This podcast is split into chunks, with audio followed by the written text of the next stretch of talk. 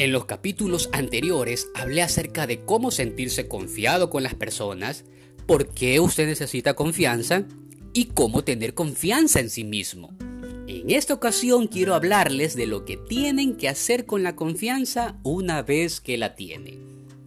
Hola, mi nombre es Jonathan Pineda y te doy una cordial bienvenida a este tu programa Trasciende.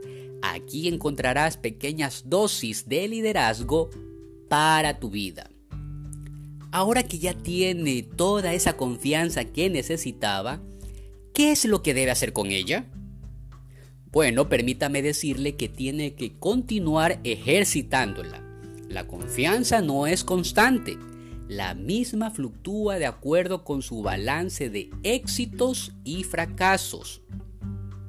Todos sufrimos reveses y tenemos victorias que ocasionalmente y de manera temporal hacen disminuir nuestro nivel de confianza. Si usted acepta el hecho de que nunca será sobresaliente en todo lo que intente hacer, le resultará menos devastador cuando su actuación más brillante le parezca insuficiente. Todos necesitamos del reconocimiento, ya sea como personas, como compañeros de estudios y como colegas de trabajo resulta fácil ofrecer un elogio genérico, como por ejemplo, me encanta trabajar contigo. Pero un comentario que realmente signifique algo para una persona es aquel que es específico y que se refiere a una cualidad en particular, como por ejemplo, valoro y agradezco tu trabajo porque eso es algo imprescindible para el éxito del grupo.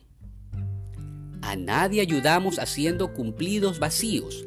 Desafortunadamente y con bastante frecuencia somos tacaños con los elogios sinceros. Exalte a sus colegas de trabajo, compañeros de estudios, familiares, amigos. Aliéntelos expresándoles verbalmente frente a los demás y vea su valor y realce sus cualidades. La confianza puede ofrecerle el ímpetu que usted necesita para convertirse en la persona que Dios quiere que sea. No puede sustituirse por carácter, ni por habilidades, ni por conocimiento. Pero si desarrolla esas cualidades de manera que usted puede ser una persona diferente, cuando cuenta con las habilidades y los conocimientos, además del ímpetu que deviene de la confianza, las cosas comienzan a darse en sus relaciones. Recuerde lo siguiente, ponga mucha atención.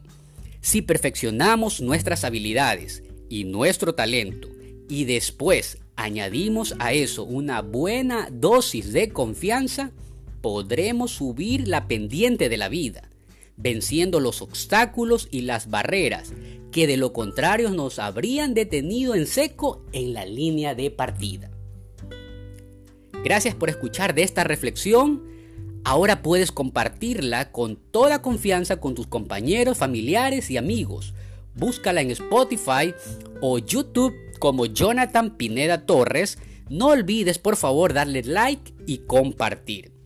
Me despido deseándoles paz y bendiciones en sus vidas, deseándoles de todo corazón no les vaya bien, sino excelente en tu diario vivir. Hasta la próxima.